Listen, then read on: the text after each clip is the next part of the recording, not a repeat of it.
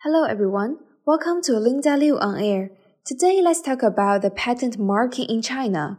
China's regulation on patent marking mainly stipulate how to mark correctly, not to mislead the public, not to make false publicity, etc. To affix patent marking and application marking on product packaging, the following requirements should be met. First, the marked patent should be valid and the types of patent right should be labeled in Chinese, namely Chinese invention patent, Chinese utility model patent, or Chinese design patent. Second, regarding the patent number of a granted patent issued by CNIPA, aside from necessary information mentioned above, other characters and the patent marks can also be added but the characters and the patent marks and the way to mark them should not mislead the public.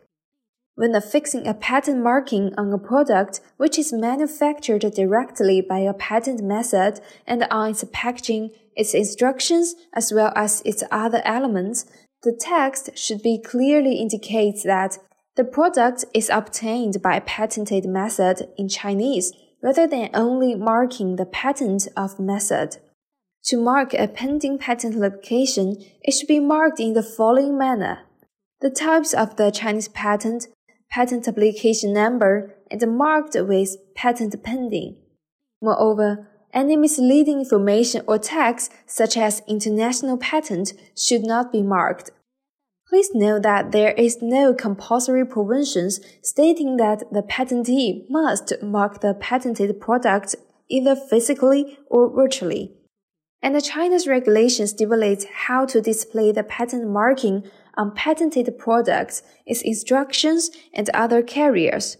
Although the virtual ones are not covered or applied to any specific regulations, the current regulations can be considered as the reference of the virtual patent marking. Different from the US, in China, the patent marking is not a requirement for collecting damages for patent infringement. Generally, we think that marking the patent virtually in China may be helpful for the promotion and protection of patent rights by informing visitors that the improper use of the content on the website may constitute infringement. That's all for today's topic, and thank you for listening. If you have any question regarding IP in China, please feel free to contact us at office at lindapatent.com. See you next time.